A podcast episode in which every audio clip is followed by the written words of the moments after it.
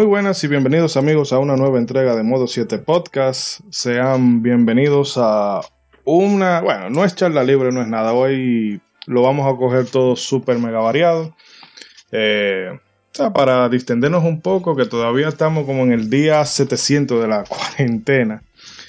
Pero para este episodio lo que hemos decidido hacer es una, un especial musical en el que iremos seleccionando piezas de distintos juegos y bueno, hablaremos un poco de, de, qué significa esa pieza para nosotros o de qué significa ese juego en concreto.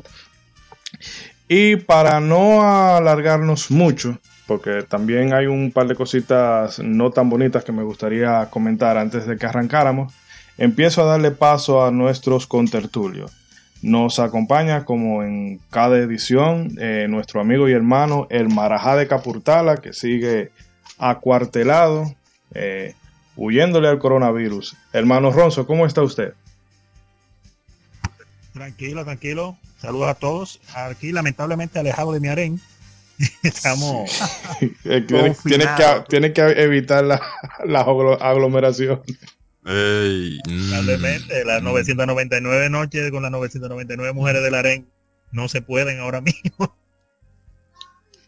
estamos bien, estamos bien. Este programa diferente y especial. Una parte de lo mejor que tienen los videojuegos para lo que lo saben apreciar, que es la música.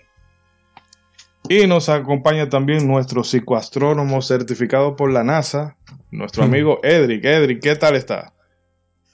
Podríamos estar bien, pero estamos mejor ahora que estamos aquí en este corito, bueno. ¿Cómo está la cosa por allá?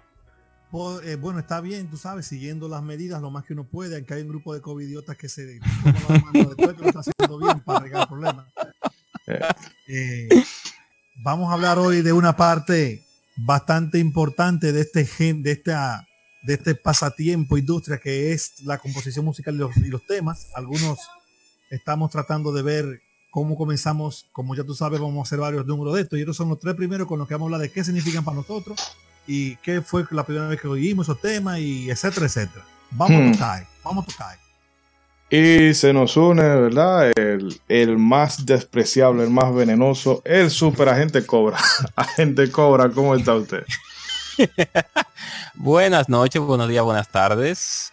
Gracias por estar escuchando en el modo 7 podcast. Así como dijo Edric, pues hoy vamos a tratar un no un tema, sino más bien, o sea, lo acabo de decir yo que eh, no es un tema, no fue que Edric lo dijo, sino que es una, en nuestro episodio de hoy vamos a hablar de algo bastante importante en el, en el mundo de los videojuegos, que muchas personas lamentablemente no le dan ese valor y es la partitura de los, de los juegos que jugamos regularmente. Para no alargar mucho la, No, diga que cada vez que usted dice que no voy a alargar, se, pega, se pega en 10 minutos. Bueno, ok, bueno, sí, para no alargarlo, sí. Para no alargarlo, simplemente, al igual que las películas, cuando no tenían sonido, y al igual que un videojuego sin sonido, es, al, es, es una parte del, del, corazón de la, del, del, del desarrollo del juego, que si no está, no sé, la magia se pierde. Pero bien, ya podemos ya, ya, Sí, ya. Sigan, con sigan con los MS y seguimos hacia arriba. Eh, antes, señores, de nosotros arrancar, porque eh, han ocurrido una serie de sucesos lamentables en los últimos días y queríamos, o por lo menos yo quería ver si habláramos brevemente de la figura de Gus Rodríguez. Eh, quien nos dejara hace unos cuantos días. Eh, triste fallecimiento de uno de los fundadores de la revista Club Nintendo, revista que para los que estamos aquí, sobre todo me consta que Eric y Ronald eh, siempre fuimos como muy seguidores de, de, ese, de esa revista porque era, como yo hablaba en la publicación de Instagram hace unos cuantos días, ese era el YouTube de nosotros. Eh, no teníamos ese acceso a la, a la, información que tiene la gente ahora, que tú, un rumor de tal cosa y tú vas a YouTube y hay 20.000 tigres haciendo videos desglosándote los rumores o te puedes meter a foro, o puedes ir a Reddit.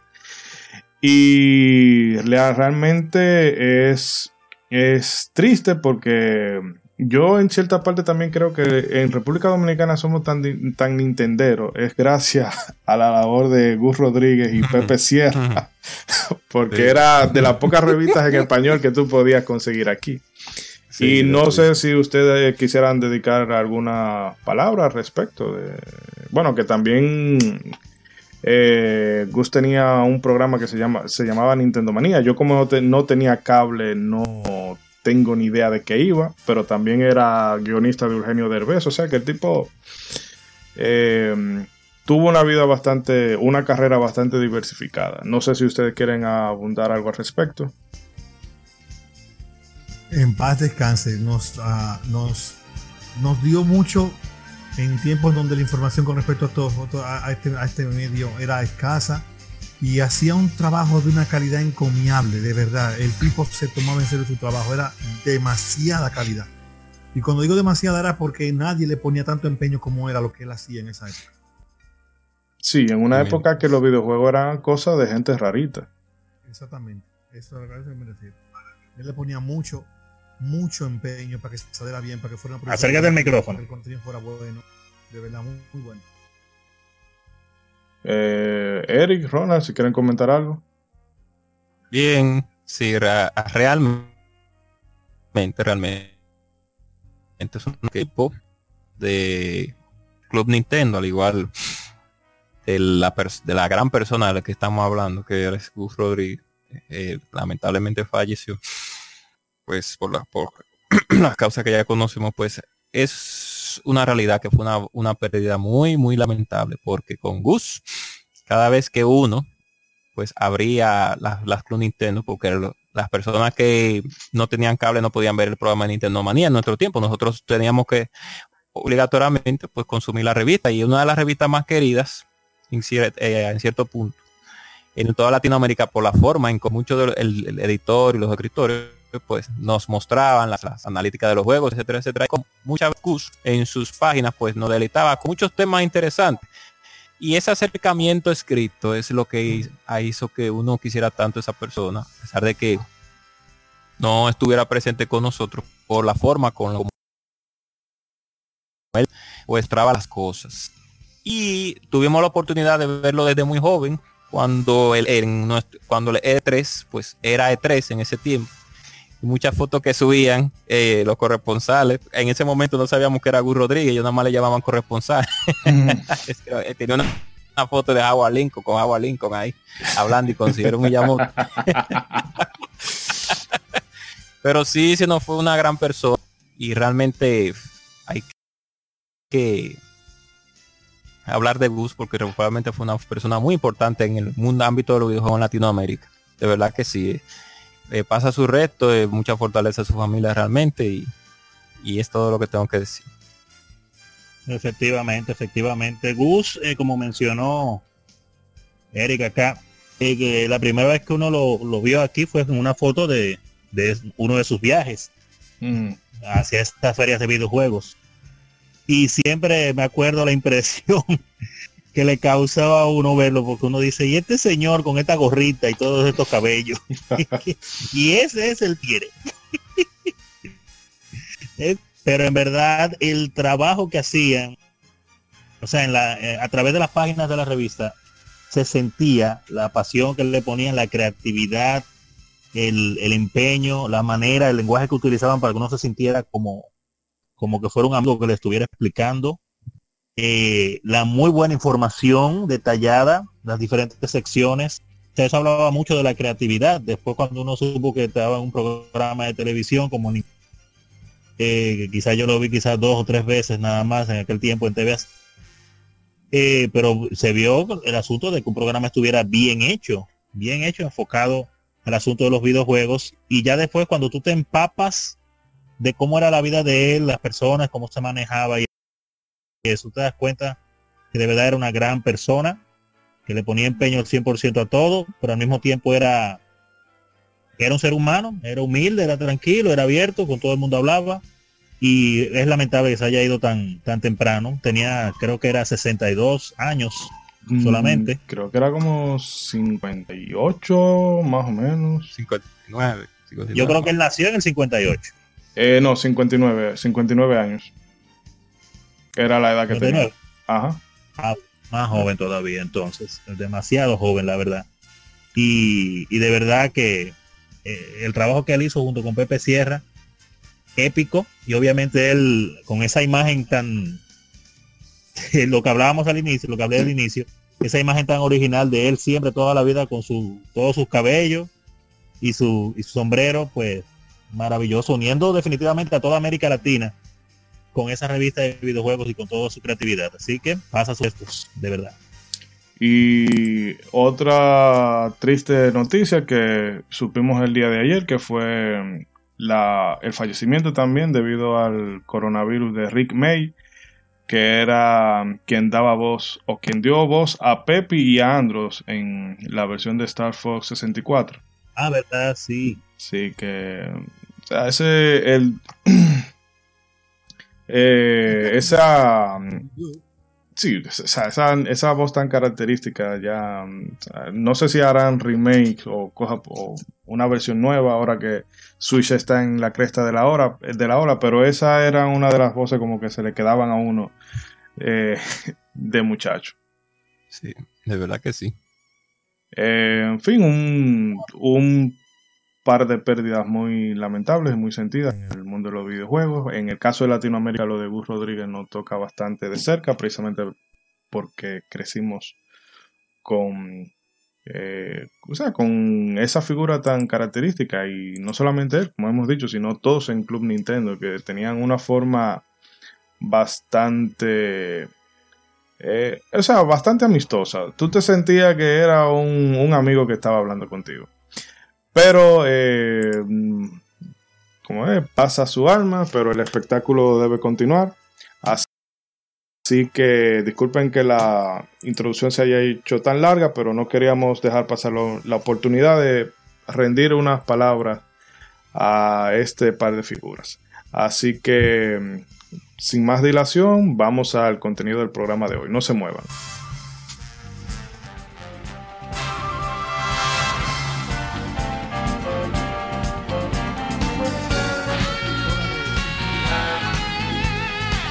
Tiro y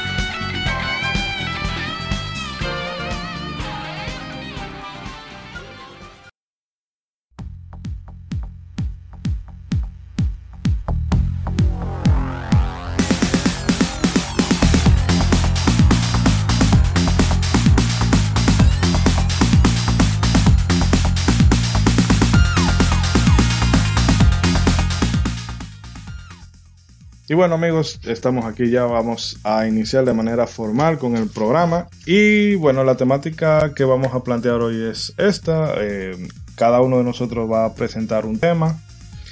Em, debatimos un poco al respecto del juego, la composición o lo que pueda haber significado para nosotros. Les ponemos el tema a sonar y luego eh, agotamos una ronda y luego volvemos con otra selección sea que de manera que va a estar bien variadito. Aquí va a sonar de todo realmente. Y como yo soy el dueño de esto, así que al que no le guste que se mude, yo voy a arrancar. Oh, excúsenlo. Este programa es mío y yo digo lo que me dé mi gana. ¡Ay! Eh, yo voy a empezar. Eh, voy a elegir una pieza que. Eh, bueno, Erianser que está aquí. Yo la conocí por Erianser. Em, que es el tema de batalla de Grandia 2. Fight. Ey. Ese tema yo recuerdo, Erianse, que cuando usted, bueno, todavía usted conserva el Trincas. Sí, todavía yo lo tengo ahí. Sí, cuando usted vivía en la vivía aquí en la cuarta de Ralma, recuerdo yo que fui una no sé si qué día era un día en la tarde, posiblemente domingo. Y yo vería jugando Grandia, que ahora mismo ese Grandia 2 no se verá tan tan bestial como uno lo vio en su época, que en esa época eso era de 4K, lo último, de los muñequitos. Y Erian se le entró un combate. Y esa, cuando entró ese, ese riff de guitarra, yo quedé loco. Porque no se parecía a nada que yo hubiese escuchado en un juego de rol antes. Quizás porque era muy de, de Final Fantasy, bueno, de Square Enix en general. Y esas composiciones tendrían a ser más eh, más tirando a lo sinfónico y demás. Y yo ver esto que sonaba con un, con un guitarreo y, un, y un dinamismo, que esto te decía mi hermano, aquí, aquí se va a dar sablazo. Y ni hablar de Grandia 2, que es uno, eh, un juego que con el tiempo se ha ido yendo a, conocer un poquito más, pero todavía sigue siendo como muy, muy desconocido, o mucha gente lo conoce, pero de oída. Y realmente es un juego maravilloso. Posiblemente es de los últimos eh, juegos de rol clásicos que hubo, porque ya después de ahí. Eh, bueno, yo creo que. Ha habido muchas mutaciones. Sí, porque el, el tema incluso de, de cómo se manejaba el sistema de combate y demás, eh, y el menú era bastante sencillote y luego vinieron cosas como Final Fantasy X con ese board system que se le complicaba la vida a todo el mundo.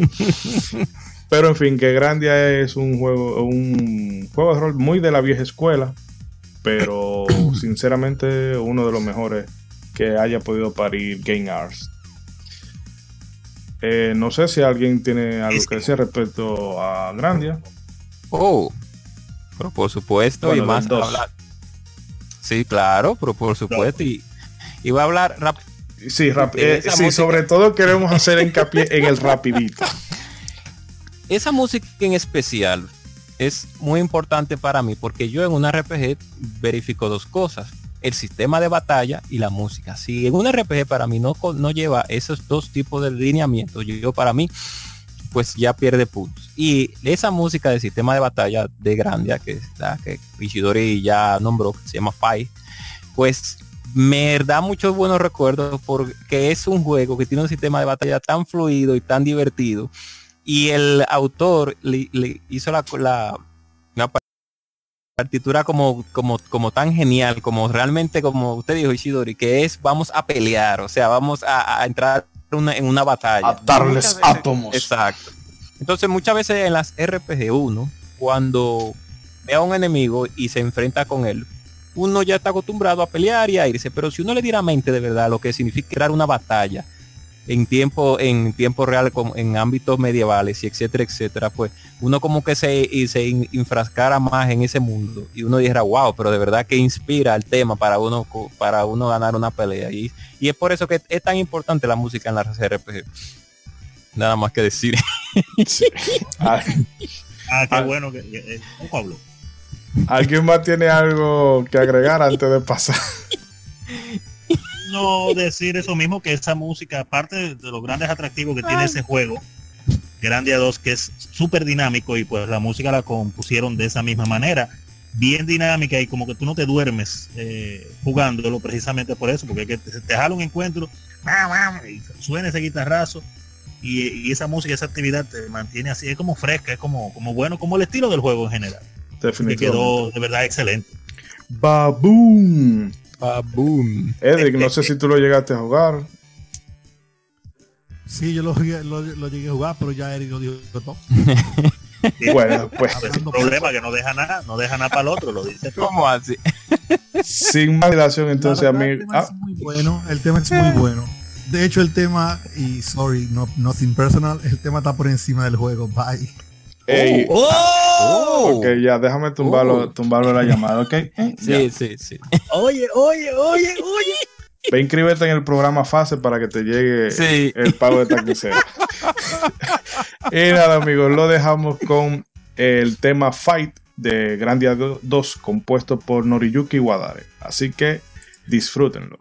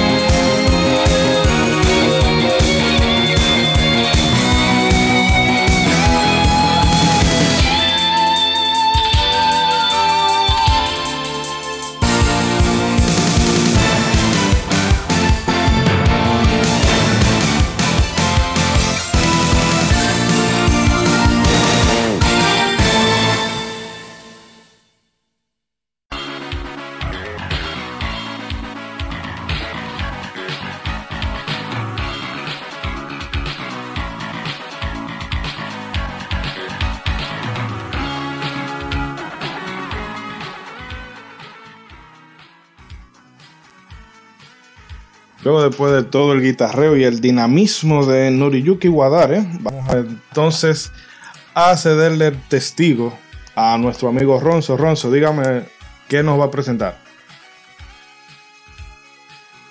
Ok, ok, ya tenemos sonido. Eh, bueno, en este caso pues voy a hablar eh, de una canción que pues, me marcó. Bueno, para eso son estas canciones precisamente, para hablar de, de cosas que lo marcaron a uno. Y esta fue una canción que yo estaba jugando mi juego de lo más normal, de lo más tranquilo. Un juego que claro, de por sí me gustaba bastante la música, le, di durísimo. Y pero cuando esto fue como un antes y un después cuando yo escuché esa música dentro de un gran repertorio de canciones muy buenas, pues ese fue como un antes y un después cuando escuché pues esa canción. Hmm. Que esa canción es eh, se llama Century of the Patriarch una canción del mundo del Palacio de Windia. pero usted está, haciendo, usted está haciendo apología del patriarcado aquí. Eh, no, no, no, no, no, espere, calma, calma. Que después viene la, la feminazi y me caen encima. Las feminazis vienen y me caen encima. No, no, no. El, Century of the Patriarch, ahí eh, ¿cómo lo traduciría al español? Como el, siglo, del, patriarcado. De es una canción del, castillo de Windia en Breath of Fire 2, que es el mundo de los, de de la gente que tiene alas. Uno de los protagonistas de los personajes que uno usa, que es clásico de la línea de Breath of Fire, de esa línea de RPGs que se llama Nina. La, muchacha se llama Nina, viene de ese pueblo. Y en otra Breath of Fire había habido canciones muy bonitas de parte de la gente de Windia. La 1 está chévere también, pero en la 2 o sea, hay muchas canciones muy activas, muchas canciones rock, muchas canciones medio terroríficas, de miedo por los temas que se, que se manejan en ese juego. Hmm. Pero cuando uno llega a ese castillo, entonces, porque te la pones desde que tú entras al... Tú lo ves el castillo en el mapa y tú vienes con tu musiquita de tu mapita de lo más tranquilo. y de repente tú entras así, te metes con los personajes en el castillo, cambia la imagen, entra y la música comienza y yo, y yo que me gusta la música orquestada y fanático de por eso de muchas películas y muchísimas series que tienen composiciones así. El juego hasta el momento había mostrado unas cuantas canciones así, pero no una que sonara con ese ímpetu que tiene esa canción. Y se me quedó para toda la vida que inclusive yo ando con ella en pues en el celular en, mi Spotify, en Spotify la tengo ahí, y la escucho de vez en cuando, ahí cuando estoy escuchando música.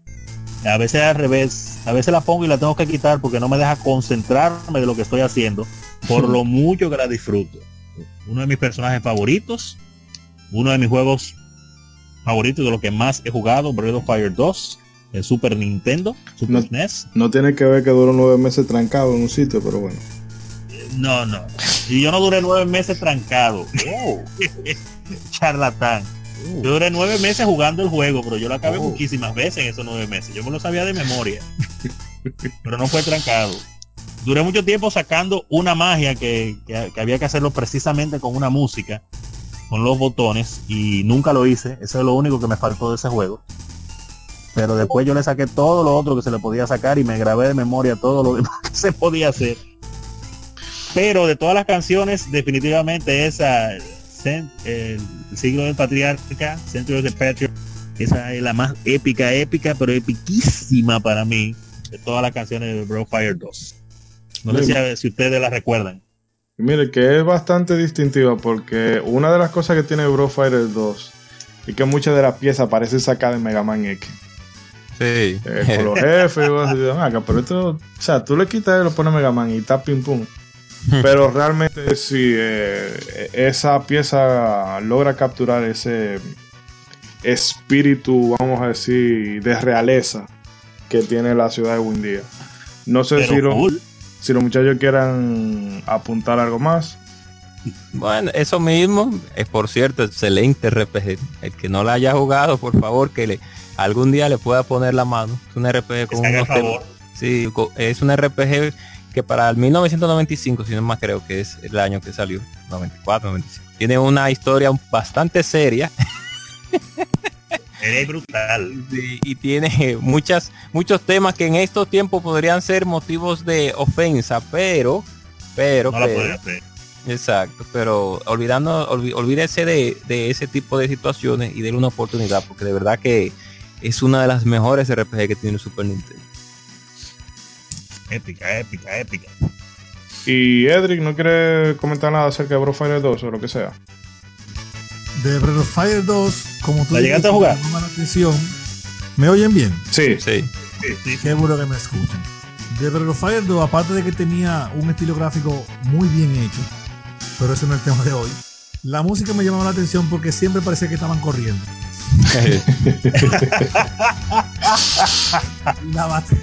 la, batería nunca tenía un beat menos de 4 Me, te digo, Mega Man total. Realmente, realmente era rápida. Todo el tiempo hasta en el mapa cuando no iba caminando. ¿Quién es el compositor de ese juego? ¿Saben el nombre? Eh, um, sigan hablando para llenar el vacío en lo que yo voy buscando. lo no, que yo voy buscando. Porque, muchos de esos trabajos, de esos juegos que no son tan populares como otros de franquicia, que el compositor fácilmente el mismo de Mega Man X. Porque yo ¿Tú te imaginas? Aunque Capcom tenía un, un sound team que eh, cuando vine a ver. eh, eh, Cuando viene a ver y así, porque en verdad la música era, no era no era normal para para lo que se usaba normalmente en las, en las RPGs. Aunque Breath of Fire 2 definitivamente no es un RPG común, sí, eh, miren, tiene, tiene su sello característico. Diga, es decir, que la cabra siempre tira para el monte porque es Yuko Takehara y casualmente también fue una de las compositoras o compositor de el Mega Man X. Oye, ya, yo por eso. eh, diciendo que, la sangre pesa más que el agua, hermano. Familia es familia. Tú lo Sí. dices, imaginado. Pero bueno, vamos a no alargarnos mucho y vamos a, disculpen el- la redundancia, y dejemos a nuestros amigos oyentes con el siglo del patriarcado. No se mueva.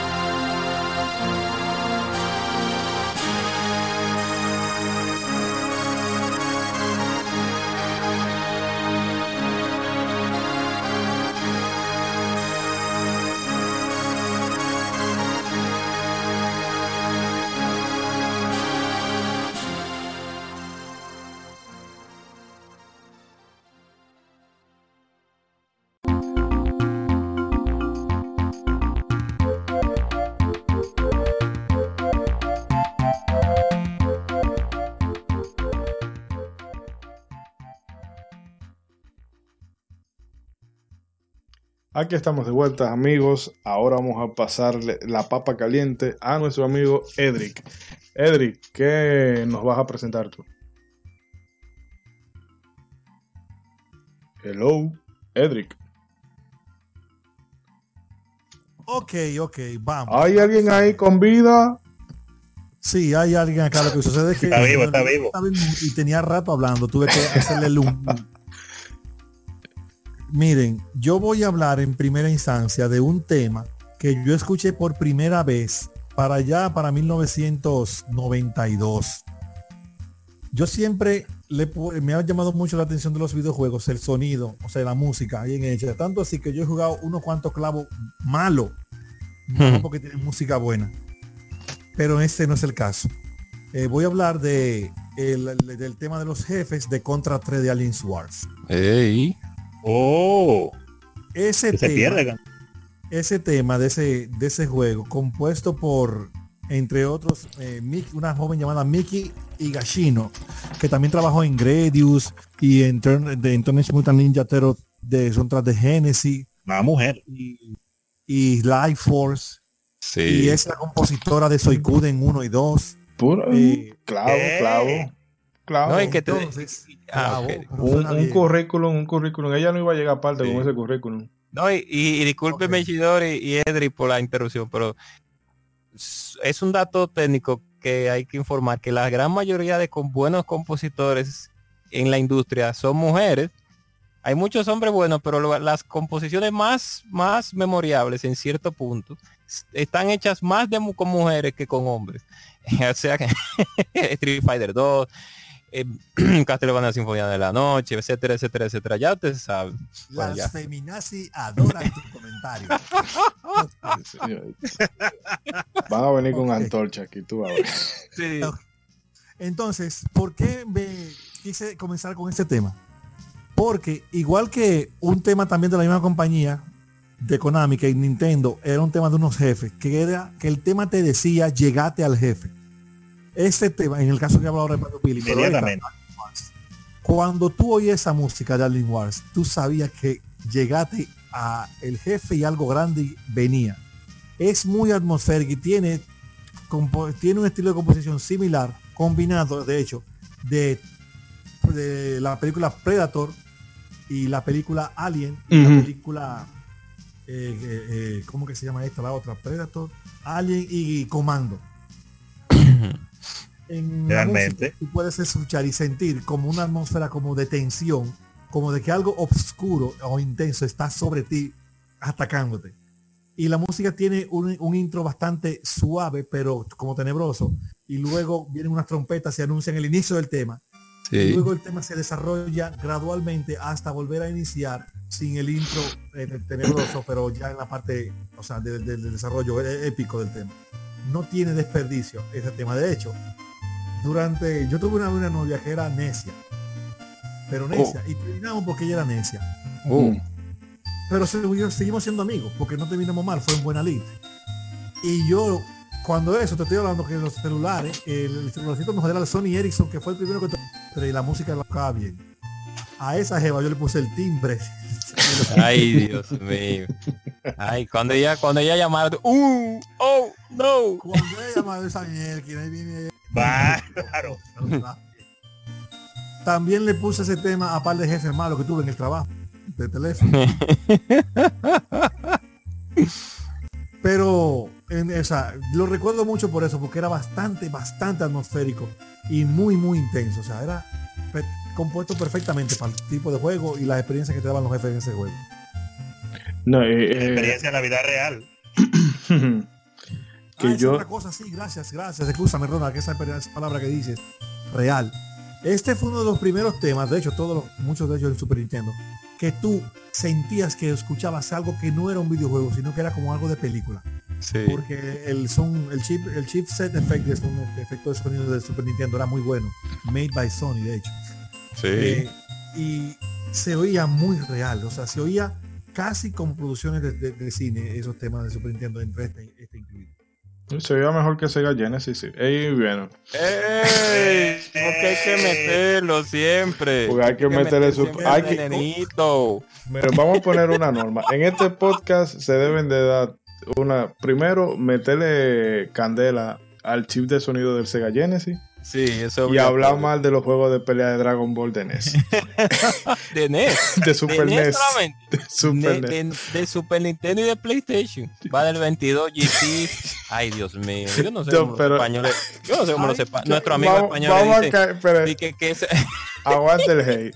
Pues bien, no, que con Contra eh, me pasa. O sea, el, el tercer jefe. A mí me encanta porque es una mezcla de Terminator con Alien. Como él va entrando por, Sí. por la plataforma y cómo se abre. Óyeme, Sí. eso hasta el sol de hoy me sigue dando grima cuando yo lo veo. De muchacho ni te digo cómo eso no me, no me dio, no me dejó traumado. Porque parece de película de Ridley Scott total.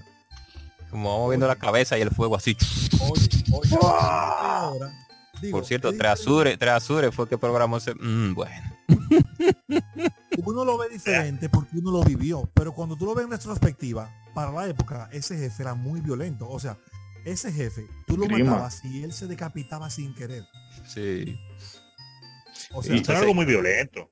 Y el fuegazo y tú... eso era algo bastante. ¡Wow! Mira, él no pudo aguantar la fuerza en la puerta porque él. Eso es un hangar como de carga y él fuerza la compuerta y él la abre a fuerza. O sea, él lo. Atento a él. atento a él. Cuando tú lo matas ya, él no tiene fuerza en los brazos y la puerta hidráulica viene y cierra otra vez. ¡Can! Y le... ¡Wow! Esa, mira, ahora es normal, pero en esa época eso no era normal que esas cosas pasaran así tan fuerte en un videojuego. Y se quedaba pataleando la cabeza, moviéndose, pues, explotando. Eh, Ronzo, si quiere abundar algo al respecto de Contra 3 antes de darle paso al tema. No, que bueno, ya estábamos hablando definitivamente, pero precisamente es eso. Yo que soy súper fanático de, de- del cine de horror y del cine de ciencia ficción, obviamente eh, esa música me gustó siempre y más por la ambientación también del juego, obviamente que llama mucho a, a películas de ese género, películas ochenteras. Y es como estaba mencionando Euclides, ese inicio que tiene la canción eh, para nada parece de, de videojuego y después como continúa y después como vuelve y, termina otra vez para atrás. O sea, fue una composición que, que se, se inspiraron demasiado, se le pusieron de más, porque normalmente los la música para un jefe en los videojuegos, principalmente en los videojuegos viejos, Mm. eh, son unos tonitos que se sienta como que te dé un poquito de miedo y cosas, pero ya, sencillo, no hay que complicarse tanto la vida. Entonces, eh, el hombre estaba inspirado, el que, el que, El hombre no la- era la muchacha, la muchacha, sí, la joven, que, que hizo esa canción, se inspiró demasiado, se fue demasiado lejos para una canción de jefe de un juego de acción, que, que no es que no se lo merezca el juego, pero wow, fue wow, eso, eso habla del talento de la compositora, que sin importar que era una música que quizás tú ibas a escucharla en un minuto en el juego, en lo que tú matabas el jefe, ella dijo, no, así que ponerle todo lo que lleve, todo lo que inspire la situación que se estaba viviendo en ese momento súper de, de fuerte y súper de ciencia ficción y así medio terrorífica en el espacio. Ella se imaginó todo eso y dijo, esta es la música que va con eso. ¡Pam! Y lo tiró. Una pregunta. ¿Les pasa a ustedes que algunos temas... Acércate, acércate. Les pa- una pregunta, ¿les pasa a, usted- a ustedes que algunos temas ustedes los relacionan con situaciones de la vida? Por ejemplo, ese tema. Cuando yo tengo un fregado fuerte, yo pongo ese tema. Sí se oye. Ay, Dios mío. Todo un espectáculo, ¿no? Estoy oyendo esa canción de contra y, y dándole a esos platos. Oye, es un jefe, hermano. Es un jefe y, y son difíciles.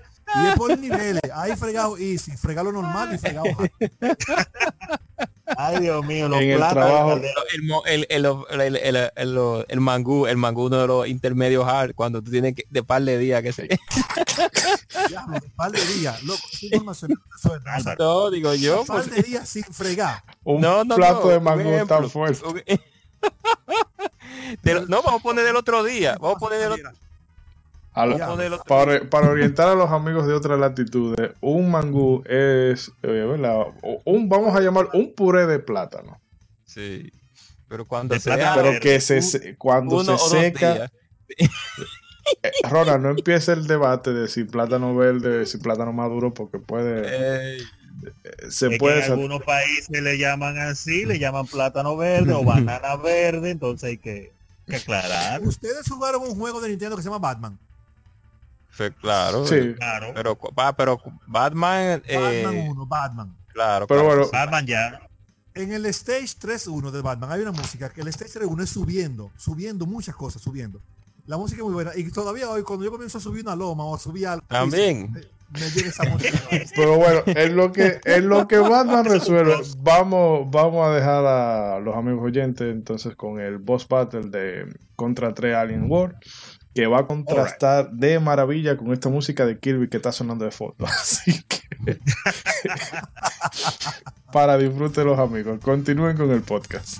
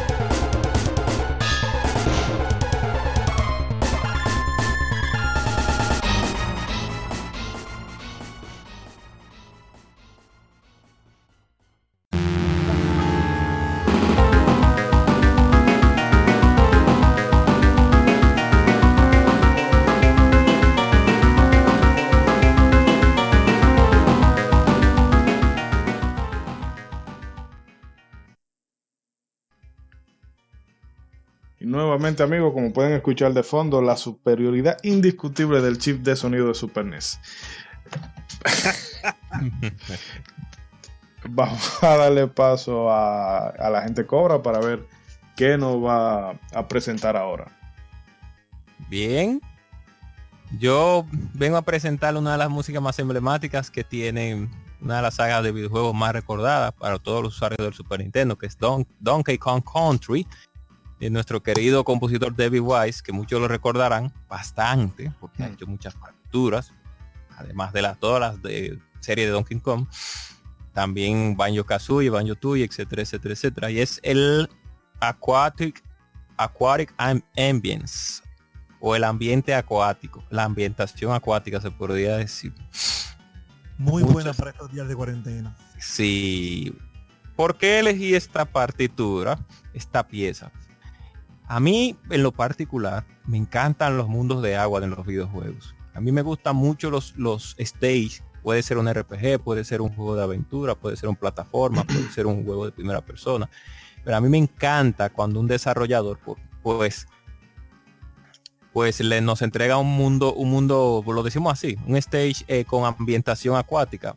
Porque primero es para un desarrollador un poco difícil, pues, pues hacer algunos efectos con el agua. Lo que son el agua y el fuego en los videojuegos son una de las cosas más difíciles que se, que se, que se pueden hacer porque algún, algunos assets que llevan, pues no todo el mundo logra lograr esa inmersión que produce pues el efecto de agua o el efecto de fuego en los videojuegos. Y cuando yo la primera vez que escuché esta canción en, este juego, en Donkey, en Donkey Kong Country, pues a mí de verdad que me quedó en el corazón. Tanto así que cuando yo necesito un tiempo de relajación, cuando estoy haciendo, trabajando en un, algún proyecto o, estoy en mi casa y estoy leyendo, voy a, leyendo algo o simplemente pues quiero escuchar una buena pieza, pues arranco principalmente con el la ambientación acuática, que es así que se llama este. Es el el tercero, creo, si no, si no más recuerdo, del, del primer, del primer, de la primera parte del, del juego. Y de verdad que es una pieza para mí muy recordada porque vuelvo y, y vuelvo y digo, los mundos de agua para mí son extremadamente favoritos y recordados en todos los juegos que yo he jugado. Y de verdad que Donkey Kong Country es un juego que muchas personas recuerdan y el que no lo haya jugado deberían de darle una pela, por así decirlo, porque eh, debe de ser un juego que, que usted o lo juega o lo juega. Sí. Eh, una, corre en mano. Eh. A terror. Mínimo, mínimo, porque hay que hacerlo. Mira, me gustaría decir precisamente, bueno, algo parecido a lo que estábamos hablando y es eh, realmente lo bien compuesta que está esa, pues, esa música y precisamente lo que tiene que ver con la ambientación en los videojuegos y más en los tiempos de antes donde no existía el 3D ni nada de eso eh, para tú sentir lo que estaba sucediendo en la pantalla pues una buena composición que vaya acorde con el ambiente es importante y no muchos desarrolladores se ponen en el papel de, de intentar hacer una composición que hace ambiente. O sea, le ponen una música que vaya con el tipo de juego. ¿ah? Si el juego mm. es de acción, todo lo mundo de acción, algo. Pero esa música definitivamente, de entre todas las músicas buenas que tiene Donkey Kong, en la música del agua de verdad que era algo como diferente, algo como que tú lo sentías, tú, qué sé yo, sentías la humedad en el aire, el agua. Y, y, como que te llegaba, te llegaba. Está excelentemente compuesta esa canción de Donkey Kong, definitivamente. Entonces repertorio de, de otros éxitos, claro, que ya había. No, realmente la banda sonora de Donkey Kong tiene, del Donkey Kong Country, tiene, o sea, un carisma y un nivel increíble que tú, primero, para un juego de plataforma y segundo, eh, un juego de Super Nintendo, tú no esperarías, bueno, a esa altura ya tú lo esperabas porque la generación estaba muerta, pero qué sé yo, una gente que acá haya, lo haya probado, no se espera el nivel de, calidad que tiene un juego como, como ese. Porque un plataforma, porque quizá en un juego de rol uno ya está más acostumbrado a eso, porque al ser más narrativo quieren acentuarte las cosas. Pero aquí, un juego de plataforma que el compositor se haya tomado la molestia de hacerte sentir o que, que tú tengas una jungla o que tú estás en el agua, o que estás en una, en una caverna, es loable. Y hace un apunte breve de eso que usted dice, Rona. Y mm, con Final Fantasy II se ah. pasó una cosa, que en su momento eh, la banda sonora como que se le ninguneó mucho, en buena parte porque fue el primer Final Fantasy en el que Nobuo Uematsu ya no estaba componiendo, solamente compuso el tema del, ending, pero total. Y Final Fantasy XII tiene una cosa, que las composiciones iban de acorde al escenario, no necesariamente al juego. Porque tú, o sea, en sitios desérticos, en construcciones así, de palacios que eran como un poco tirando como a, algo marroquí y, esa, y esas instancias, o sea, todo eso lo, capturaban la esencia del ambiente más que del tipo de juego que eso también tiene mucho mérito. Sí, definitivamente, para que te transporte, te haga vivir la experiencia del juego como debe ser. ¿Verdad, Edric? Bueno. Miren, oh. Donkey Kong. Donkey Kong. Donkey Kong Country es, en mi opinión, uno de los top 3 mejores soundtracks que tiene Super NES. ¿Por qué? ¿Por qué? Porque aparte de la calidad del sonido que no suena muy MIDI, que suena bastante como, como verídico, como real. Para nada MIDI suena. La calidad de las composiciones. ¿A qué me refiero? Hay músicas en Donkey Kong que duran cuatro minutos en repetirse. O sea, como una canción real. Entonces, los que tuvieron la oportunidad en algún momento de que te dio un hambre o que te dio un aceite de un guato de agua o cocinar y lo dejaste en el mapa, fueron la gente que descubrieron esa música en aquella época, porque esa música nadie tenía, estaba obligado a oírla. Y el tema del, Había que irse a te quedas con el.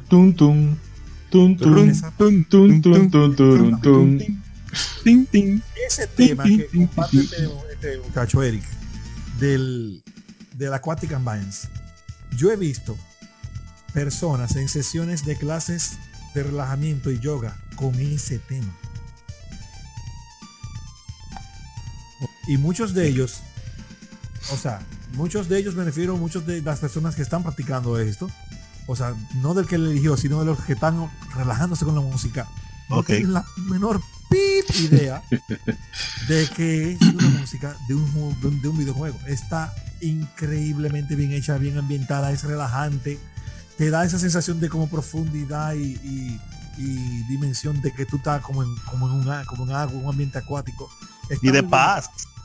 Pero ese compositor, como mismo dije, dice Eric, ese compositor no es cualquier cosa. Ese tipo tiene un pedigrí muy oh. fuerte. Muy fuerte.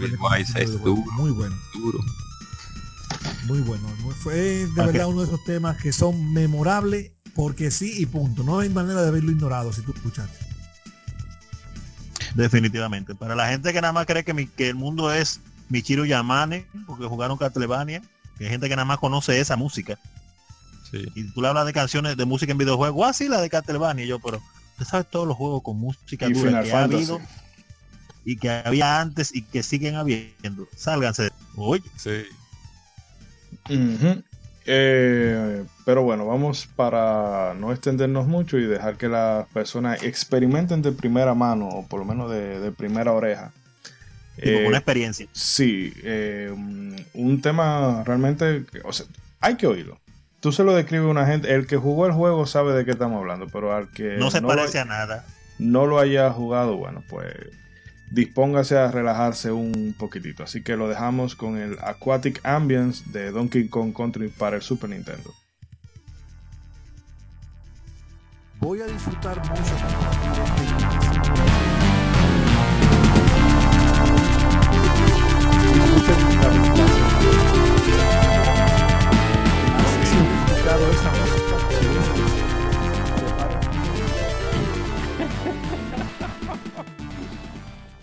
Bye.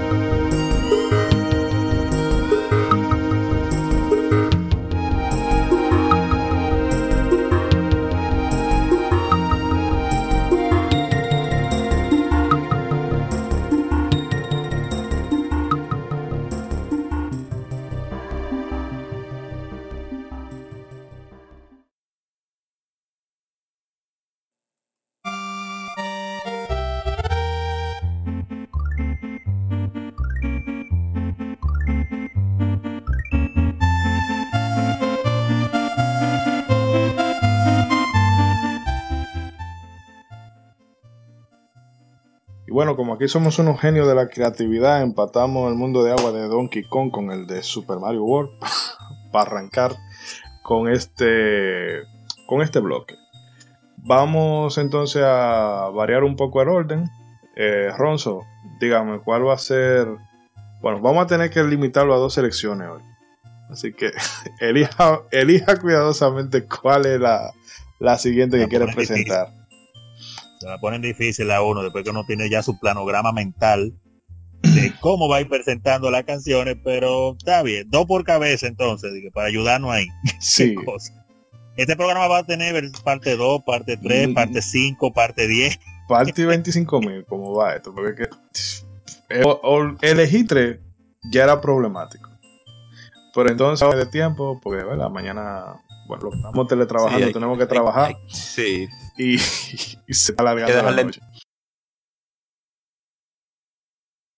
que dejarle su, su. no, mira, mira, mira. Bueno, para seguir entonces con mi segunda canción de la noche, ya que no me deja poner la otra, vamos a tirar esta adelante que le iba a dejar de último. Vamos a un DLC, pues no se preocupe. Oh. No, no, no, esto va a ser un programa en serie, esto va a ser uno mensual de, de, de música. Eh, la canción que, que voy a hablar es una canción que en su tiempo, cuando yo la, la jugué,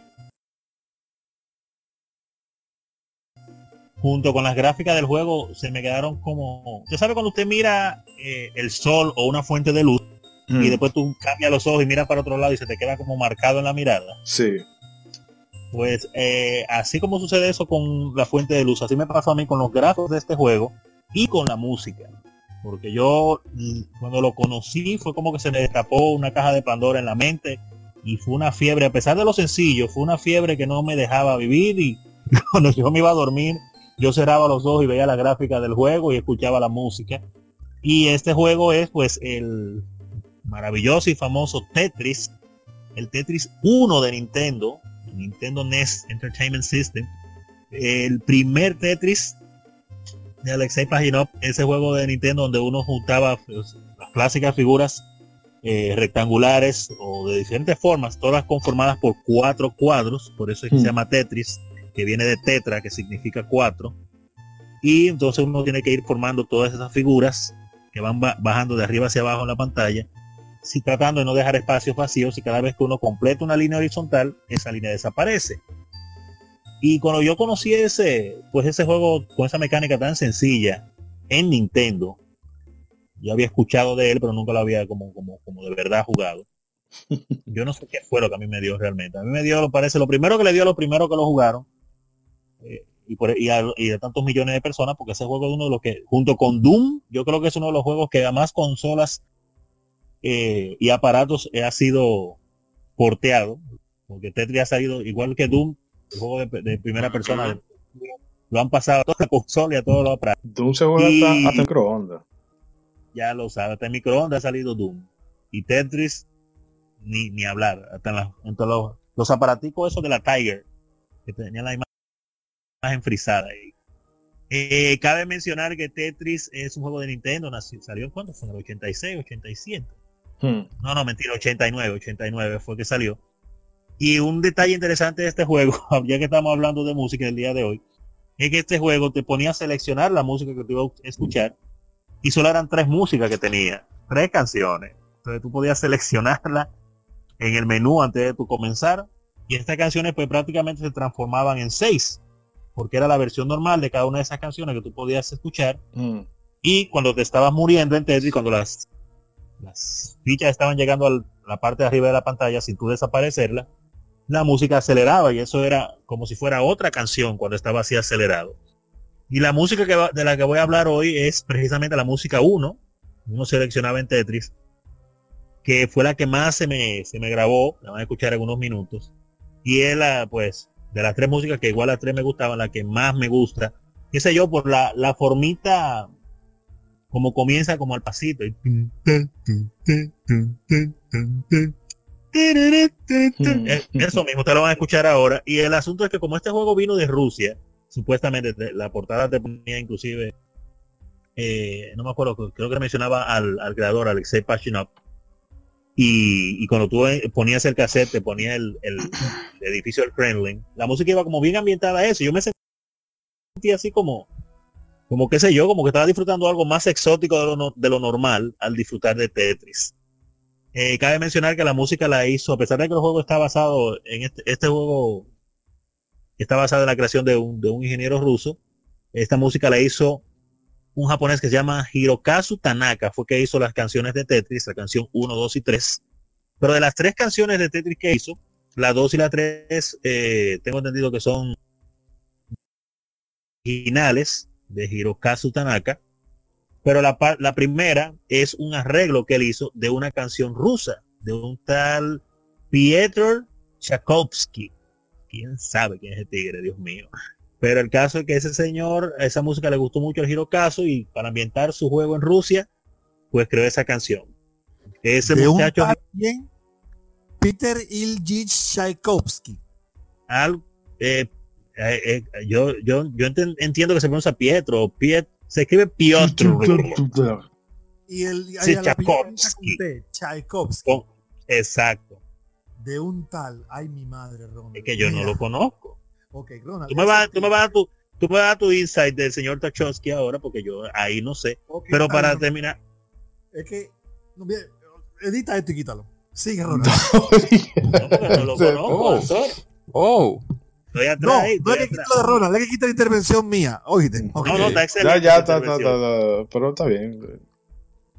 Eh, que, quería mencionar que con respecto a Hirokazu eh, Tanaka, él, entre varios de los juegos en los que él ha intervenido, pues están desde el juego de Nintendo, que llegado a hacer mucho, aparte de Tetris, también trabajó en la serie de Mother, que es Earthbound, en la 1 y la 2, en la música, y también de Metroid de Nintendo así como muchos juegos que siguió haciendo hasta llegó a hacer la música para Smash Brothers y todo eso. Y qué te digo, esa música a mí se, yo cerraba los ojos, me iba a dormir de noche, como le digo, se me quedaba en, el, en la mente sonando y los cuadritos yo lo veía, yo cerraba las pestañas y veía los cuadritos de Tetris. Literalmente todavía lo veía de tanto que yo jugué ese juego. Qué, qué vicio en Nintendo, señor. Yo no sé si ustedes llegaron a conocer a Tetris en Nintendo, o lo llegaron a conocer después? Eh, Tetris yo lo conocí por el... Bueno, lo conocí en Nintendo, pero de jugarlo, jugarlo, lo jugué con... Eh, esto, bueno, aquí le decíamos todo, Atari a todo. Un Atari de los que venían en la farmacia, que era el Atari, un, un lacercito. Ay, Dios mío. Y no recuerdo qué más era lo que incluía. Y yo creo que era un un mini Walkman que, qué sé yo, eso tú podías sintonizar emisora por dos o tres días y ya no servía más nunca. Pero para... Eh, porque ya, ya que salió lo de Tchaikovsky, eh, solamente decir verdad que el tigre fue un compositor ruso y el que quiera saber si un violinista eh, es duro de verdad, o sea, póngalo a tocar Tchaikovsky, porque ese tigre de, lo más incómodo de ejecutar en. Oye, hay una película. Habla, habla. Paga la recomendación, se llama así mismo El Concierto. En esa película. Ah, esa es con esta muchacha, con Melanie Loren. La, la rubia, la, la Sí, la de Inglorious sí, esa misma, sí, Muy buena, sí, sí, sí. Esa película, en esa película lo que tocan es, un, es una composición de Tchaikovsky. Y esa es una de las, ¿cómo te digo? Populares así, se, popular del, pero ese pana tiene un nivel el pan era tan bueno que tuvieron que matarlo. ¿Qué? Al pan. Al pan lo mataron porque él era homosexual. Y, y, él tiene una composición que todo el mundo, todo el que ha vivido en el siglo XX la ha oído, pero no sabe qué es de él. Que se llama La Obertura de 1812.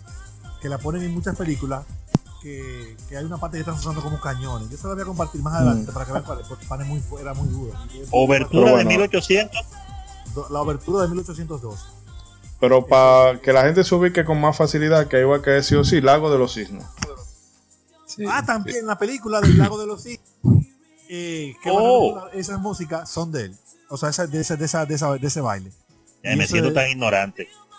No, no, no. Tranquilo, todo el mundo es ignorante. Lo que pasa es que hay gente que se lo toma más pecho que otro. Oh. Pero, pero, eso es cultura general. ¿Cómo yo, cómo yo estoy tan atrás? No, no. yo, me, voy a ahorcar con el cambio. No, porque una cosa es tú oír Tchaikovsky y otra cosa es tu verlo escrito. Porque eso... Ahí está. Eh, pero bueno, Eriance, si usted quiere agregar algo de Tetris. Bueno, ah, brevemente sí. Hay. brevemente. Sí, no, breve, breve. Hay un podcast español que se llama La órbita de Endor, que yo lo recomiendo para todo. Ellos no, no se enfocan específicamente en videojuegos, aunque a veces lo, tratan. Eh, son más de, de cine, ciencia ficción y, fantasía y literatura también. Pero ellos tienen un especial de Tetris, que eso...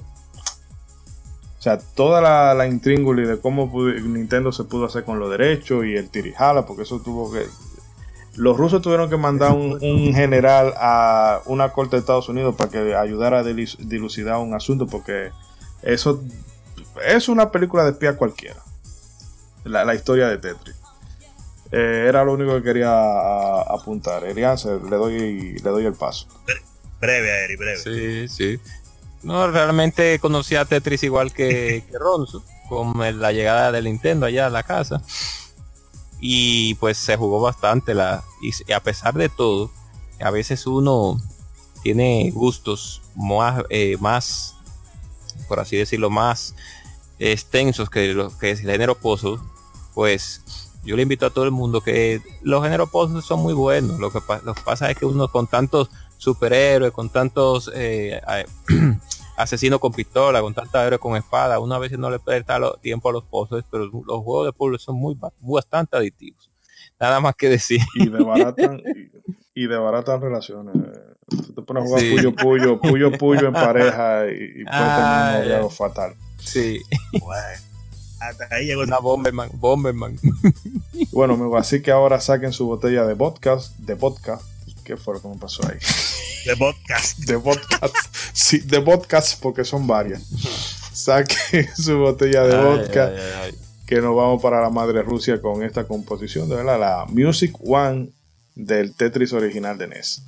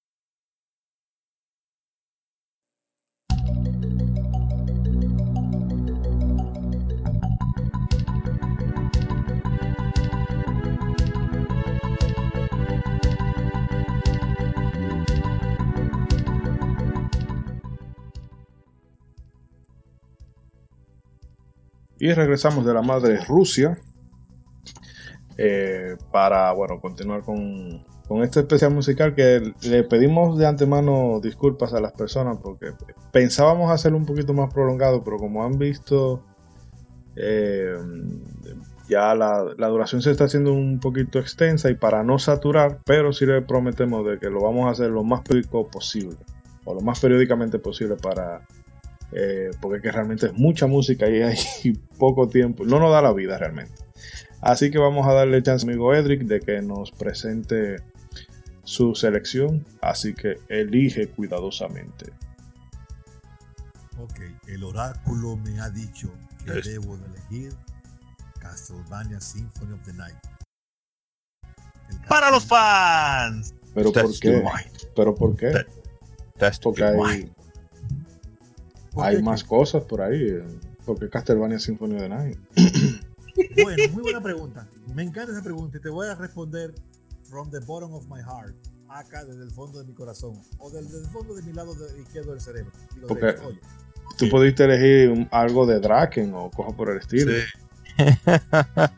Ay, Moisés, por favor, ya póngase La del intro, si acaso. Mira, en mi opinión, los compositores de música de los videojuegos de los de 8 bits, 16 bits, tenían un talento muy fuerte y aparte de talento tenían que ser creativos porque tenían la limitación técnica del espacio en memoria. Sí. Entonces, mm. ¿cómo se llama la compositora de este juego que se me olvida de Castlevania Symphony of the Night? Eh, Michiro Yamane. Y ella, ella es una compositora con mucho talento que había demostrado bastante nivel en una de las mejores composiciones del Super NES hasta la fecha que es Castlevania 4. Sí. Pero cuando sale Symphony of the Night en el PlayStation 1, la limitante de la memoria, por lo menos para composiciones musicales, ya era cosa del pasado. Entonces, ¿qué pasó? Comenzaron ella y otros compositores a, con el talento y la creatividad que tuvieron que adquirir para hacer buenas composiciones con memoria limitada en NES, SNES, Genesis, Olaf, etc. Se encontraron con esta cantidad de memoria y hicieron esta maravilla. Que en mi opinión música por música, es el mejor soundtrack que puede tener un videojuego. Castlevania Symphony of the Night. ¿Por qué? Yo, o sea, te entiendo por qué lo dice, pero... En mi opinión, ¿por qué? Porque tiene variedad de composición en el juego entero, variedad de estilos de música en todo el juego. Y todas las composiciones, puede haber una que otra que no te guste, pero tú no puedes decir que es mala. Por Sí. de composición, y de arreglo y de atención a la partitura es increíble. En, esa, en ese tema que, que escuchamos ahí, de la entrada al castillo de Drácula, es básicamente como una especie de canción a la aventura que tú vas a iniciar, como prepárate, viene algo fuerte, viene algo grande, uh -huh. viene algo que tú no has visto. Y la manera en la que la música sonaba tan real y fiel a instrumentos reales, porque ya era un CD, te daba una atmósfera que no había sucedido antes. O sea, o al menos en una Castlevania, y creo que de hecho en ningún videojuego. Mm. Porque ella tomó, como, dice, como dije al principio, el talento y la creatividad que había adquirido y, la, y se liberó con la memoria en el CD. En, ese, en, ese, en esa canción, perdón. En ese juego hay temas que cuando tú escuchas los arrange que han hecho algunos fanáticos en guitarra o en piano, tú solamente tienes que decir, wow, esto es increíble, otro nivel. Y otra cosa, en el concierto, en el mejor concierto en vivo por una sinfónica que hay de Castlevania, de la Castlevania que hay más temas, by far, es de la Symphony of the Night. Y no es porque esa sea mejor Castlevania que las otras, que de hecho ese es otro tema. Es porque la cantidad de buenos temas musicales que tiene ese juego es muy alto y, era, y es difícil hacer una selección de cuál es tu, tu preferida.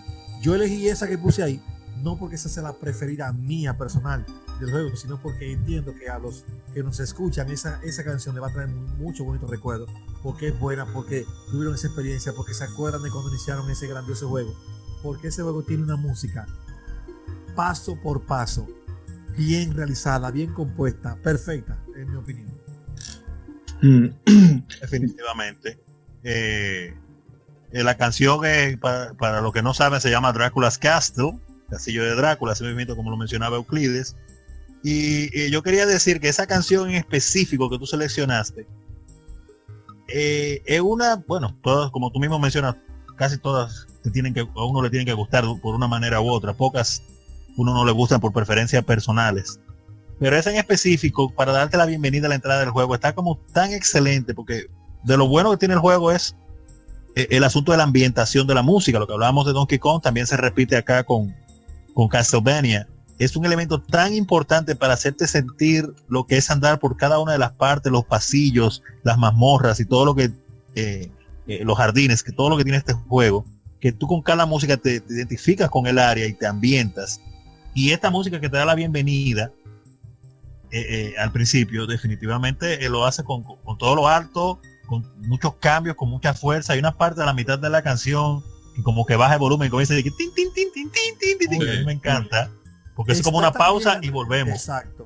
Oye, el, el juego, la gente no se da cuenta porque son detalles que, que tú tienes que ser, qué sé yo, minucioso buscando la quinta pata al gato para darte cuenta. La música comienza como a oscuras, bajito, como una introducción, como que tú estás entrando en algo desconocido. Y cuando tú estás entrando al castillo, el castillo está así, o sea, el castillo, es verdad, es verdad. Tú, el castillo se ilumina después que tú avanzas y tú le ves la pared y los colores, pero al principio todo oscuro y la música comienza así mismo, como tenebrosita, como, como curiosa, como profunda y después viene esa fanfarria, esa batería, esa guitarra, oye, increíble, increíble. oye, así mismo comienzan los enemigos, comienza tú a tirar la gaso, comienzan los golpes, la, una, una, espadazo también. Eh, pero en verdad épica esa canción. Bueno, son todas las canciones épicas. Una cosa que yo quería decir y que creo que yo no sé si alguno de ustedes ha leído acerca de eso, pero ahora se me ocurrió, o se me había ocurrido, pero nunca lo he discutido en general con otras personas. Eh, y debiera ser así. El título de ese juego se lo habrán puesto antes o después de escuchar a mi, a, a mi Chiro Yaman. No habría que ver, porque cuando ven a ver el título surgió antes y ella lo habrá tomado ahí de, inspiración para irse por esa línea. O, o sea, puede ser cualquier, en cualquiera de los dos casos está muy bien hecho. Pero sí como la primera opción que tú das, que ella adaptó la música luego de tener el título, es más grande el logro de ellas.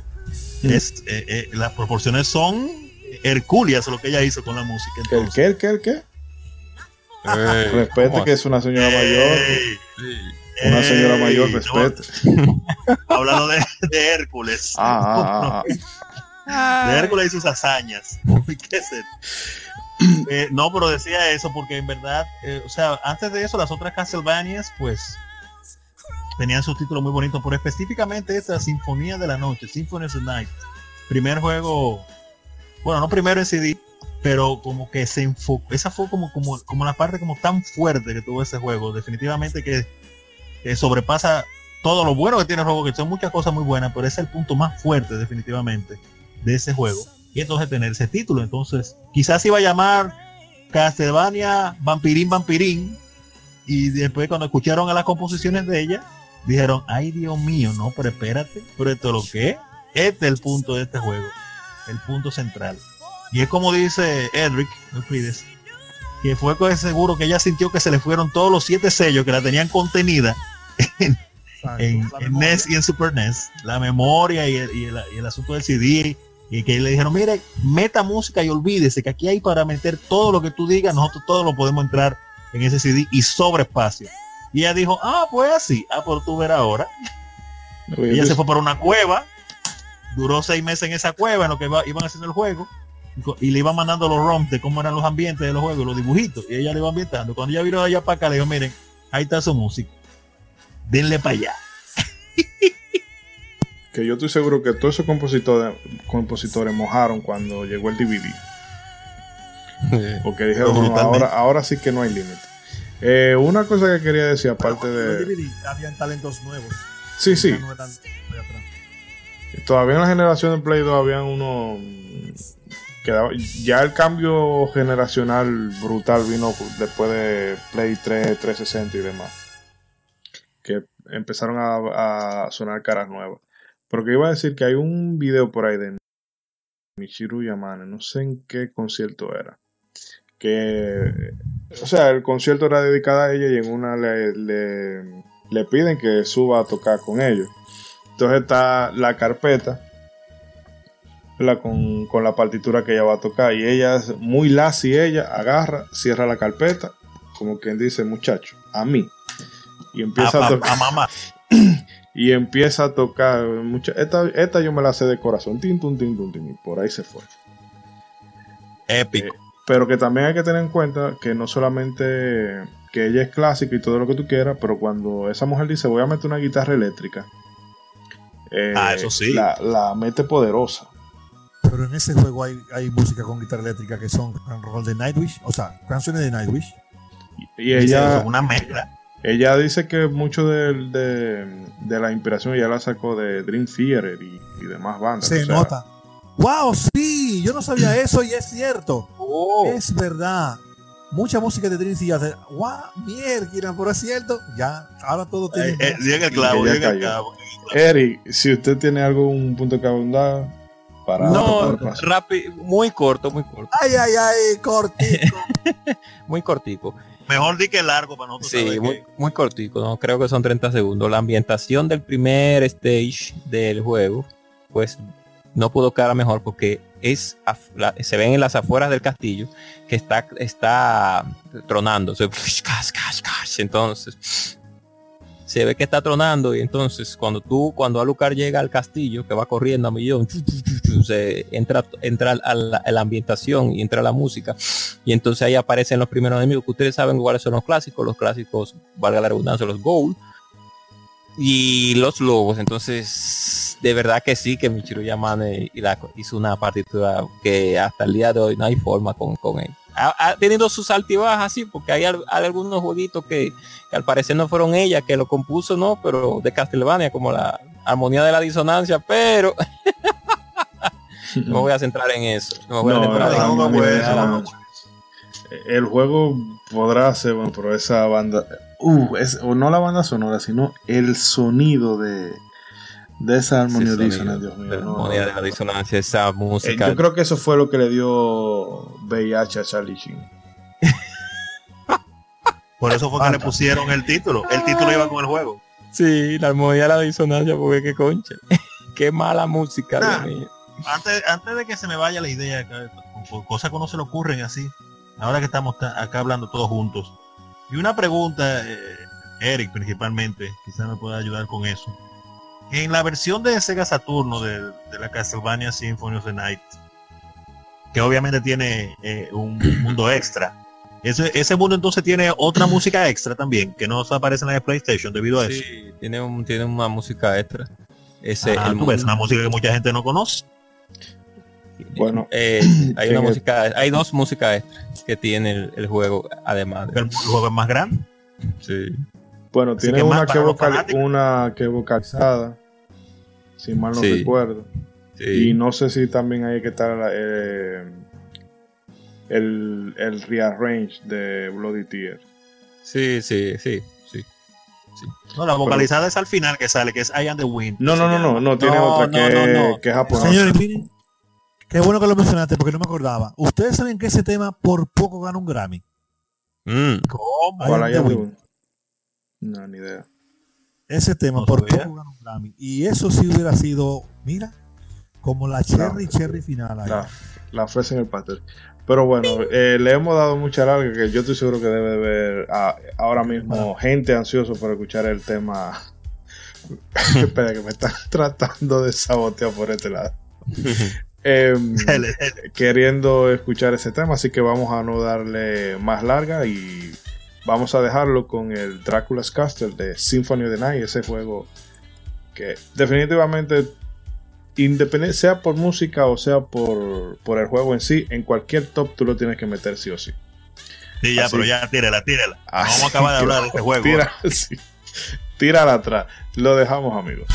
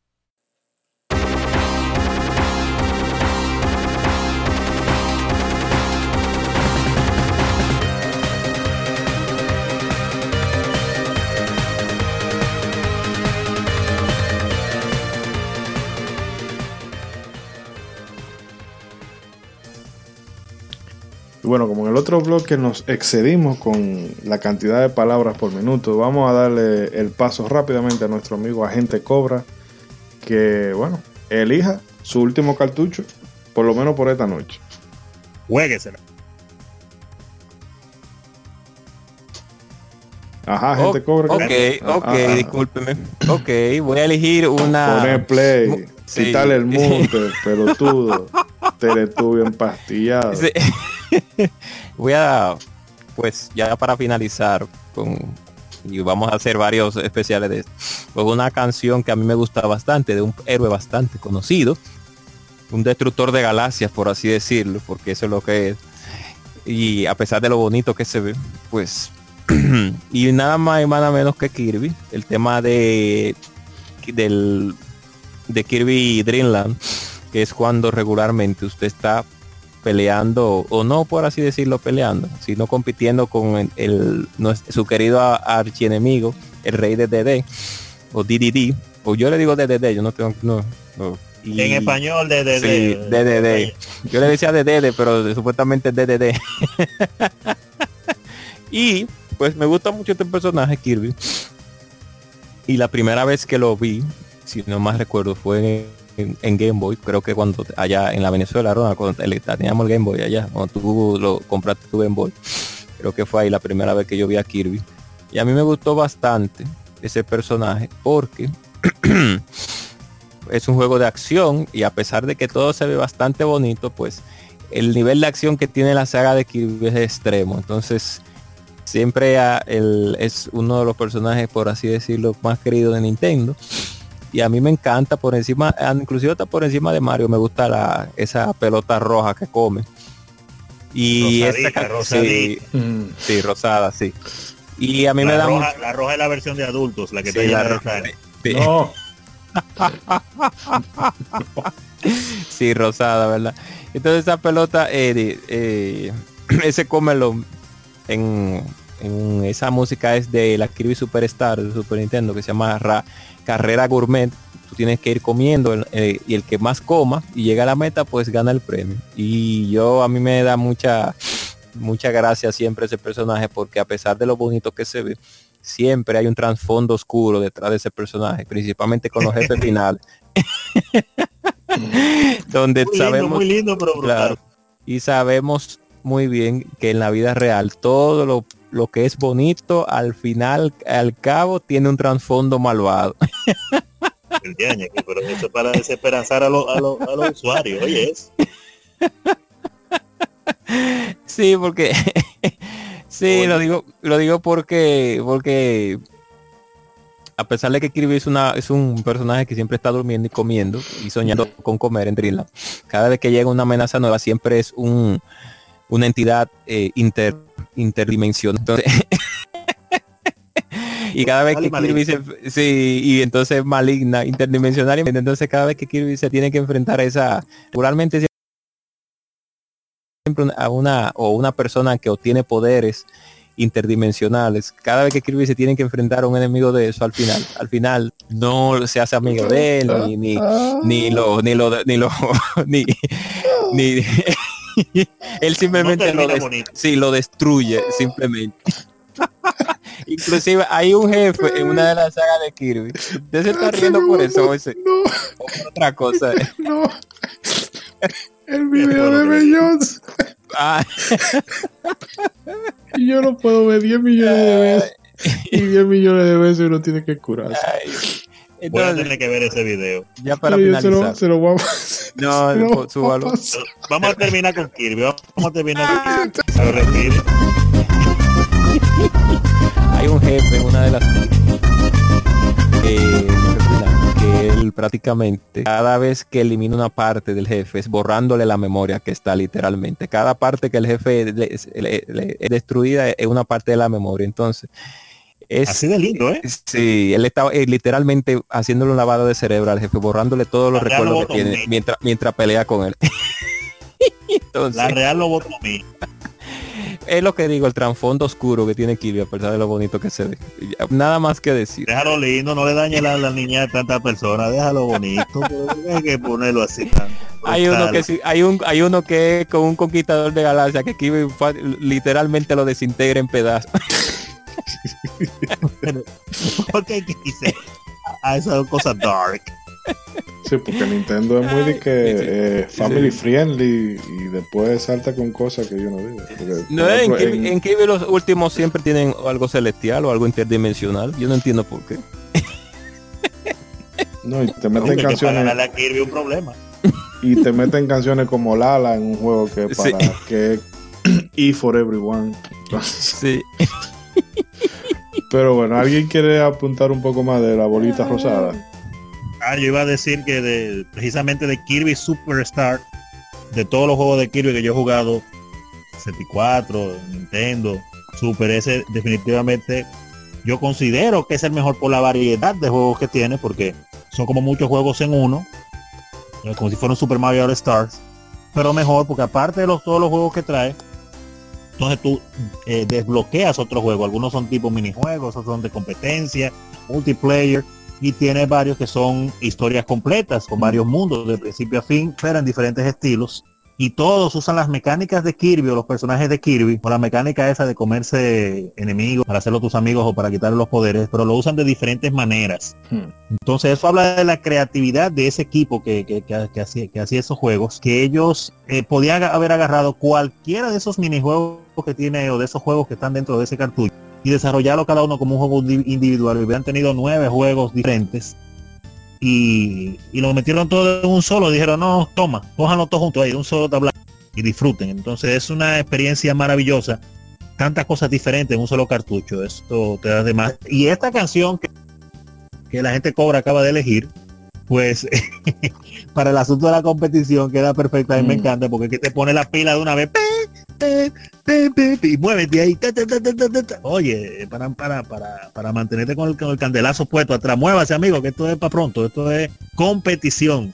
O sea, épica la canción. Entre tantas canciones buenas que tiene ese juego, que es de la, la Kirby que más me gusta definitivamente, pues esa es una de las mejores definitivamente. Más recordadas. Creo que sale en Smash Brothers también esa misma canción en el Mm. mundo de Kirby. Y, y esa no es la que está también en un CD de Beyoncé. Pero es que yo no he visto lo de Billón. Yo pasé- riendo y yo no lo he yo le pasé el video. Pero bueno, vamos. Yo lo voy a escuchar ahorita porque es que usted está gozando solo. el, que, Así no el, se que, vale. el que ve ese video mm, oye esa canción y va a tener que acordarse de Beyoncé por el resto de la vida. Nada, Beyoncé y Kirby. vamos entonces a dejarlo, ¿verdad? Para, ah, bueno, que aquí es tarde de noche, pero independientemente del día donde ustedes lo escuchen, de seguro lo va a animar esa esta pieza musical de Kirby, seleccionada por el agente Cobra, que es venenoso, pero tiene su corazón rosadito. De Kirby. De Kirby. ¿Cómo es? Usted está como con el acentico hoy, pero está bien. Espérate, que ni siquiera dije cuál era la canción. Bueno, ya se fue, ustedes van a saber cuál es. Oye, oye, es increíble.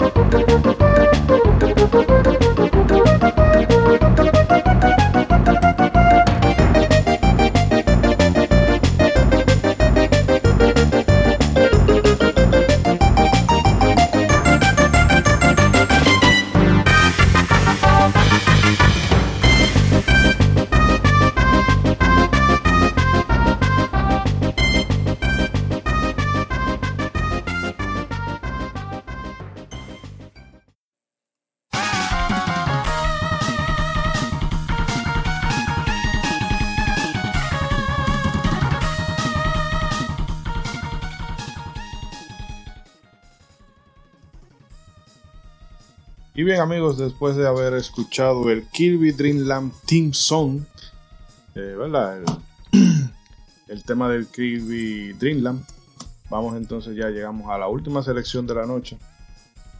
Que bueno, eh, recae sobre mí, pero para llevar este mismo orden en las subsiguientes entregas, la próxima Está vez brillando, está brillando, se puso de último, para estar brillando. Y que fue sin querer que cayó usted de último. ¿eh? fue- Sí, sin- pero sin, mentira. pre- sin premeditación y alevosía. Boss. Pero para la otra vamos a retomar el mismo orden y arranca, bueno, el mismo orden que hemos llevado hasta ahora. Para la otra va a arrancar Ronald y así sucesivamente.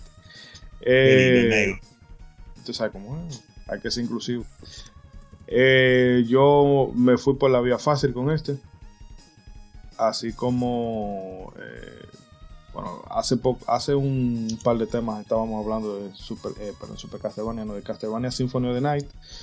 Yo voy a tirar palo fácil, eh, vuelvo a reiterar, con el prólogo de Super Metroid.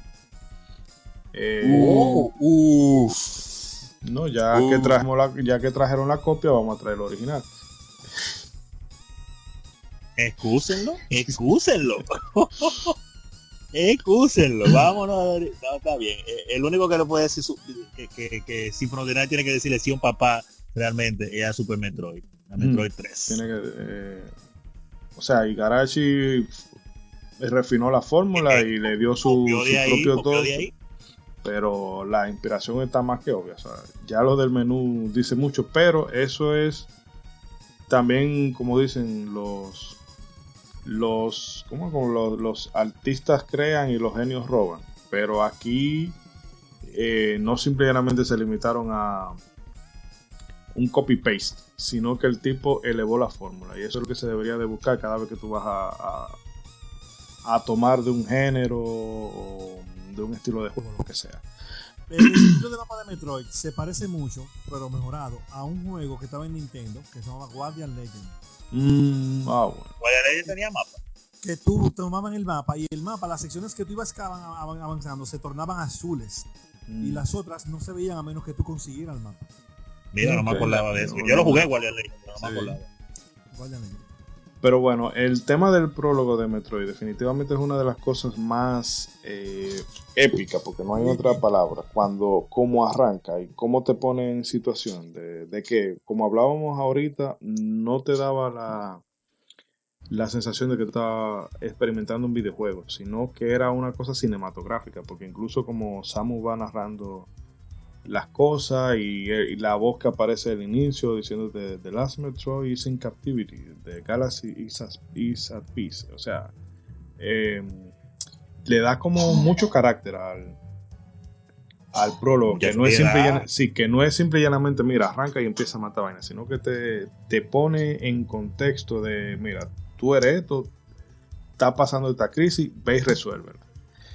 Y definitivamente, eh, bueno, esta banda sonora cabe destacar que fue compuesta por Kenji Yamamoto, pero el prólogo en particular lo compuso Minaki Hamano, que ella también ha estado en varias entregas de la de Metroid, en, en algunos Zelda, ha estado también en algunos Mario Wario, en fin, que ella ha estado muy, muy presente en Nintendo. Y definitivamente con este prólogo se la comió. Que como decía Arianser ahorita, eh, la importancia de la mujer en el, en el mundo de la música de los videojuegos definitivamente eh, es un papel que hay que, que, hay que destacárselo. O sea, no por ánimo de, de, ser progresista ni nada por el estilo, pero se demuestra de que las mujeres aquí sabían cómo brillar. O sea, había, tenían talento. Eh, no sé qué otra cosa quieran ustedes aportar de Super Metroid. Eh, que está de más decir que se va a caer por aquí más tarde que temprano. O más temprano que tarde. Tiene que caer, tiene que caer. Em, con Super Metroid a mí me pasa, o me pasó, más temprano, lo mismo que, que mencionábamos hace un rato, y que después le pasó a mucha gente con la Castlevania Symphony of the Night cuando yo escuché, eh, jugué obviamente escuché Super Metroid, yo me la encontré como que estaba eh, avanzado para su tiempo el juego, por, la, todo el detalle que tuvo hecho en, tantas cosas pequeñitas y de las grandes y las pequeñas que tiene el juego en cuanto a detalles del personaje, los fondos y las cosas como van sucediendo, la historia cinemática que, que se muestra durante esta canción que usted acaba de poner y, precisamente el aspecto musical, porque a mí me gustó mucho la Metroid de Nintendo, la, primera, con todo y lo difícil que era, eh, por las limitaciones del sistema. Entonces cuando llega Metroid 3, con todas estas mejoras gráficas, con este intro y estas cosas, y con, comienza a sonar esa música este del prólogo, que mm. te, te, deja pues súper inspirado. Y después tú sigues jugando el juego y siguen apareciendo música tras música buena y sonido y todo eso. Eso fue el, mismo efecto tuve yo con la mm. música de que, tuvieron mucha gente con Symphony of the Night, lo tuve yo con, con Metroid 3, con prácticamente todas las canciones, no, no recuerdo ahora mismo una que no me guste, que yo las escuchaba y las re que te escuchaba y las re que te escuchaba. Especialmente, obviamente, la canción de, este mundo de lava, creo que Northfire que se llama. Sí, sí, que es una de las que más me gusta, pero en realidad la de Brinstar, la de Turian y todas esas cosas, me encantan, me encantan todas, la encuentro épicas todas. E, para mí Metroid 3 es prácticamente, si no fuera por... Bueno, no es que es algo malo, pero en, mí en lo personal, eh, cuando usted va con Madre Cerebro, ya eso es prácticamente una historia que tú estás jugando del jefe, parte de la historia, y por eso es que no es tan difícil. Mm. Pero a mí me hubiera gustado que también esa parte también fuera difícil para completar la perfección del juego, porque yo lo considero un juego perfecto y en cuanto a la música, maravillosa. Lástima que las ventas en Japón en su tiempo no reflejaron la majestuosidad de este juego, pero el tiempo ha sabido ponerlo en su lugar y y ahí está, como una de las grandes obras maestras de los videojuegos. Y sonoramente, es el programa de hoy, maravilloso para mí en todos los sentidos.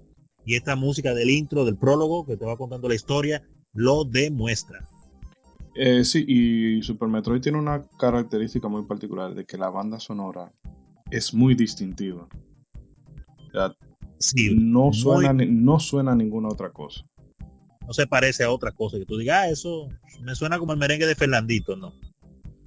Realmente tiene eh, mucha personalidad y refleja y transmite mucho esa sensación de claustrofobia que debe de transmitirte el juego, porque tú estás dentro de, un planeta hostil y tú estás solo ahí, eres tú que te tienes que valer con, las habilidades que, que tiene como cazador. Cabe mencionar que, que, que ese feeling me lo dio a mí de la música desde la versión de Nintendo, que fue una de las cosas que me llamó la atención. Pero obviamente era la primera y la limitante del sistema. No, no fue quizá tanto, pero desde que comienza la primera Metroid, la de Nintendo, la Metroid 1, ya tenía una música como de algo diferente. Yo, mm. fanático del sci-fi y de los aliens y de, de, todo lo que tenga que ver con eso, me encantó. Pero cuando llegó Metroid 3, wow, wow, wow, wow, épico. ¿Y los demás muchachos tienen alguna cosa que comentar al respecto? Bueno, de la música de Metroid. Te oigo un poquito lejos. De la música de Metroid, que es difícil.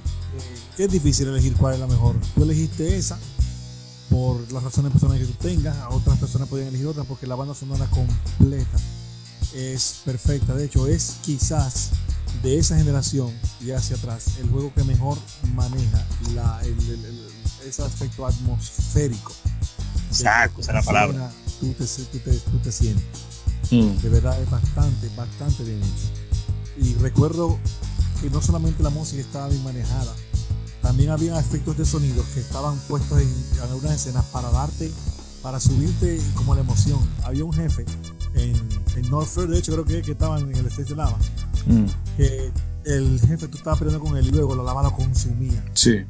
Y tú escuchabas los gritos de él consumiéndose en la lava. Eso, para él, porque eso se oía increíble, aperísimo, aperísimo. Muy ápero.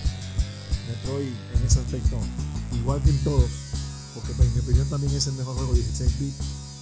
Metroid es perfecto. Metroid, qué pena que, que Nintendo lo ha puesto como un equipo, como vaya ahí. Hmm. Pero, pero de verdad es difícil tú elegir cuál es la mejor composición musical de Metroid.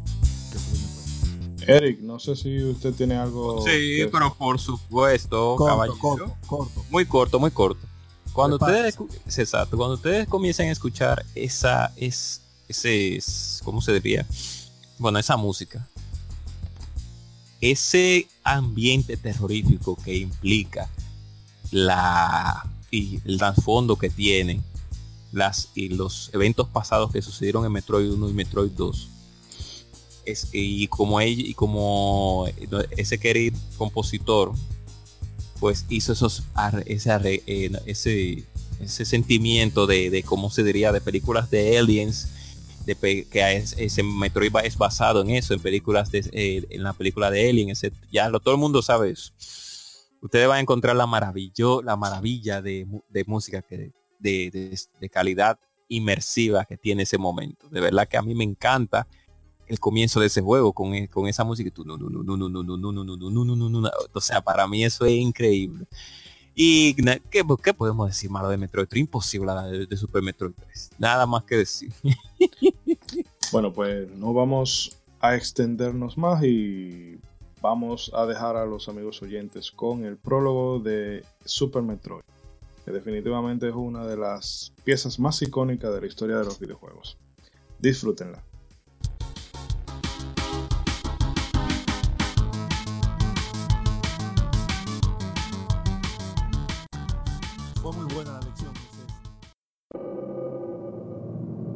Last Metroid is in captivity.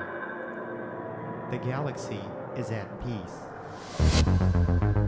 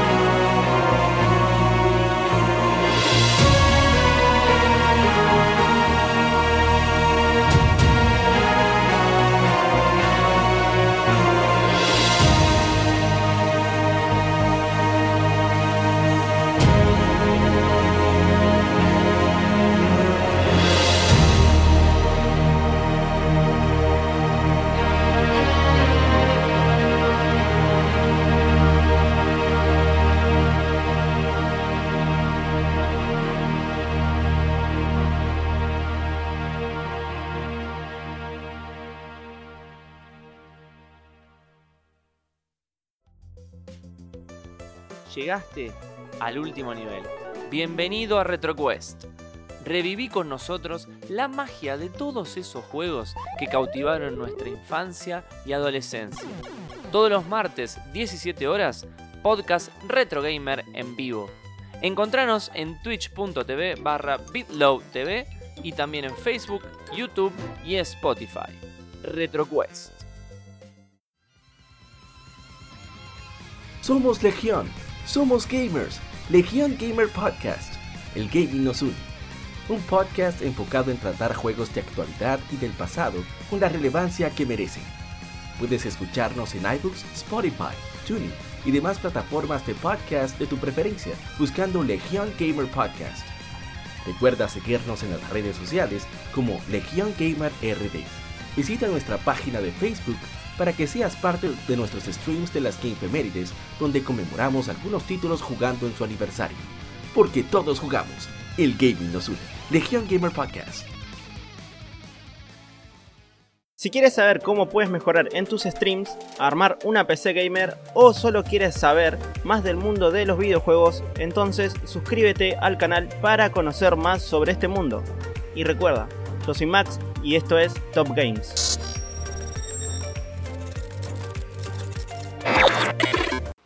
Para recibir más de nuestros contenidos, no olvides suscribirte a nuestras redes sociales. Búscanos como Modo 7 Podcast en Facebook e Instagram y como Modo 7 Pod en Twitter. Modo 7 Podcast. Síguenos.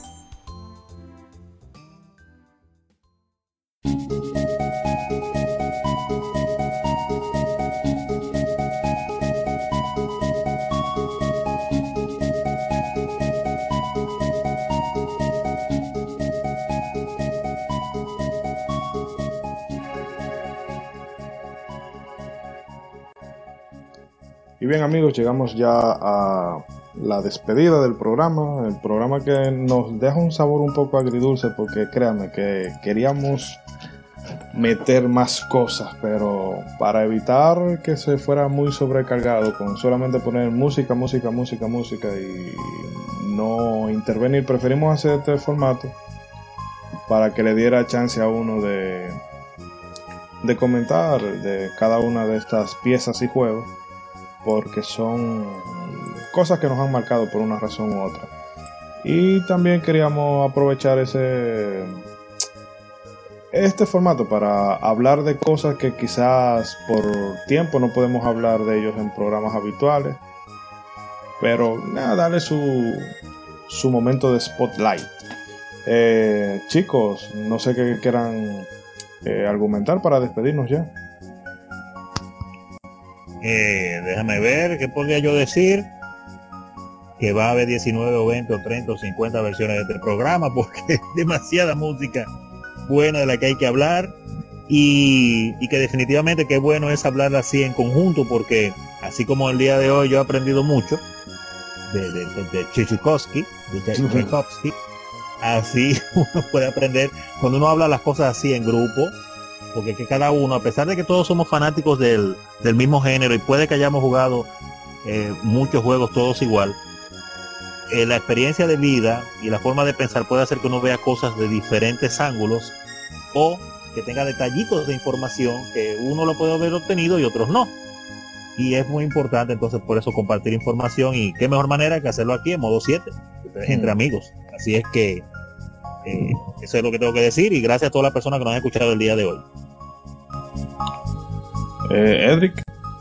Bueno, yo, yo tengo que decir a las personas que disfruten lo que hemos compartido con ustedes hoy, vendrán otras veces. Esto es un tema que da para varios programas porque uno de los aspectos más importantes para toda persona que ha sido gamer es la apreciación de los videojuegos porque en, de, de, su música porque es parte de lo que nos da la experiencia atmosférica de, de, de la conexión eh, el sentido de, de, escuchar las cosas bien y cuando tú te encuentras con un videojuego que está bien hecho en ese sentido, es muy difícil tú ignorarlo y puede que tú no sepas mucho de música, pero sí recuerdes que la música de ese juego te gustó y era porque estaba bien hecha. Efectivamente, que incluso hay canciones de videojuegos que yo las asocio rápido a un momento particular de mi vida porque eh, era el, el punto en el tiempo donde yo lo estaba escuchando. Y a veces puedo estar con Shadows o de Colossus. Hay, por ejemplo, una, una pieza eh, que cada vez que yo la escucho me retrotrae a un punto muy concreto de, de mi vida personal. Y eso siempre como que... Porque la música... Llámala, llámala. Eh, no, no, no, no. La, la música tiene, tiene Bueno. ese- esa magia de que como que... Ese es- juego tiene un soundtrack Sí. es, espectacular. Pero digo que la magia, la, que la magia, la música tiene esa cosa como de, de imprimirte en el cerebro las cosas con mayor firmeza. Solamente el aroma supera eso de la música. Los Eh, aromas. Cuando hay un aroma que se relaciona con algo que te pasó o con una época y te dio el aroma, viene en toda la memoria. El tripping. Erianser, si quiere comentar algo, bueno, si quiere no, eh, ¿qué va a comentar, mejor dicho? Va a comentar y punto. Sí, la música, las músicas de los videojuegos son muy importantes para el- para que un, un juego pues tenga personalidad. Muchos de los juegos que hemos mencionado, sin esas partituras y sin esos y sin esas partes específicas donde se relaciona cierto tipo de momento con el, el- el lapso de tiempo en el que se desarrolla el juego, si no hubieran estado específicamente en ese stage o en ese momento, tal vez no hubieran sido tan recordadas como las recordamos actualmente. Y de verdad que sí, que yo eso, yo pondero la música en los videojuegos de una manera especial. Eso para mí es la prioridad máxima cuando yo voy a jugar una saga. Nada más que decir. Eh, bueno, yo decirle a los amigos oyentes que eh, yo había puesto la dinámica en las redes de que dejaran un- en los comentarios cuáles eran sus piezas musicales favoritas. Eh, no se pudo hacer de manera tal cual, pero vamos a usar el comodín de la Symphony of the Night porque muchos de ustedes sugirieron canciones de Castlevania, así que por esta vez nos van a disculpar, pero es que el tiempo se nos ha ido de la mano. Y oigan que cuando empezamos esto, decíamos, no, hacer algo de una hora, horita y pico. Y se nos fue de la mano por completo. Pero Pero todas- bien, chévere, chévere. sí, de todas maneras yo espero que lo disfruten y para futuras ocasiones vamos a hacerlo más organizado para darle participación a los oyentes. Antes de despedir, eh, el próximo programa se lo estaremos dedicando a Illusion of Time, bueno, Illusion of Gaia barra Illusion of Time, dependiendo de si nos escuchan de este lado o del otro lado de- del Atlántico. Así que mm, eh, esperemos que se pasen por allá, porque queremos darle ese tributo a Quintet, que es una compañía, es un equipito que tiene historia, aunque ya ha quedado en los anales del olvido, pero ah, esa gente tenían magia pura cuando hacían juegos y nos lo trajeron de la mano de Enix. Eh, nada, simple y llanamente eh, recordarles que se mantengan a salvo, que las cosas todavía están en un punto bastante delicado, pero ahora es cuando más toca eh, tener cabeza fría y enfocarse en lo importante que es tratar de salir de toda esta situación. Así Para que, seguir jugando muchos juegos. Sí, y sobre todo vienen un par de cositas por ahí. Pueden jugar retro, pueden. Inviertan el tiempo en vicio, en lectura, en lo que quieran, pero mantengan la cabeza fría para que la situación se resuelva y no salga a la calle si no es estrictamente necesario. Así que amigos, nos despedimos con esta y ya saben, hagan bien y no miren a quién y nos escuchamos en el próximo episodio. Bye bye.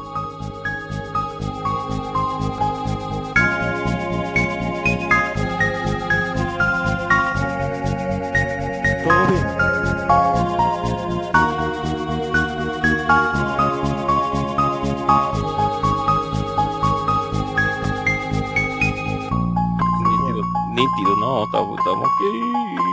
Estamos esperando que Moisés dé la señal. Tú ves, yo estaba, se, dije se perdieron los valores porque nadie estaba hablando encima del ending. Ah, pero estamos educados aquí, de quedarnos callados para darle chance.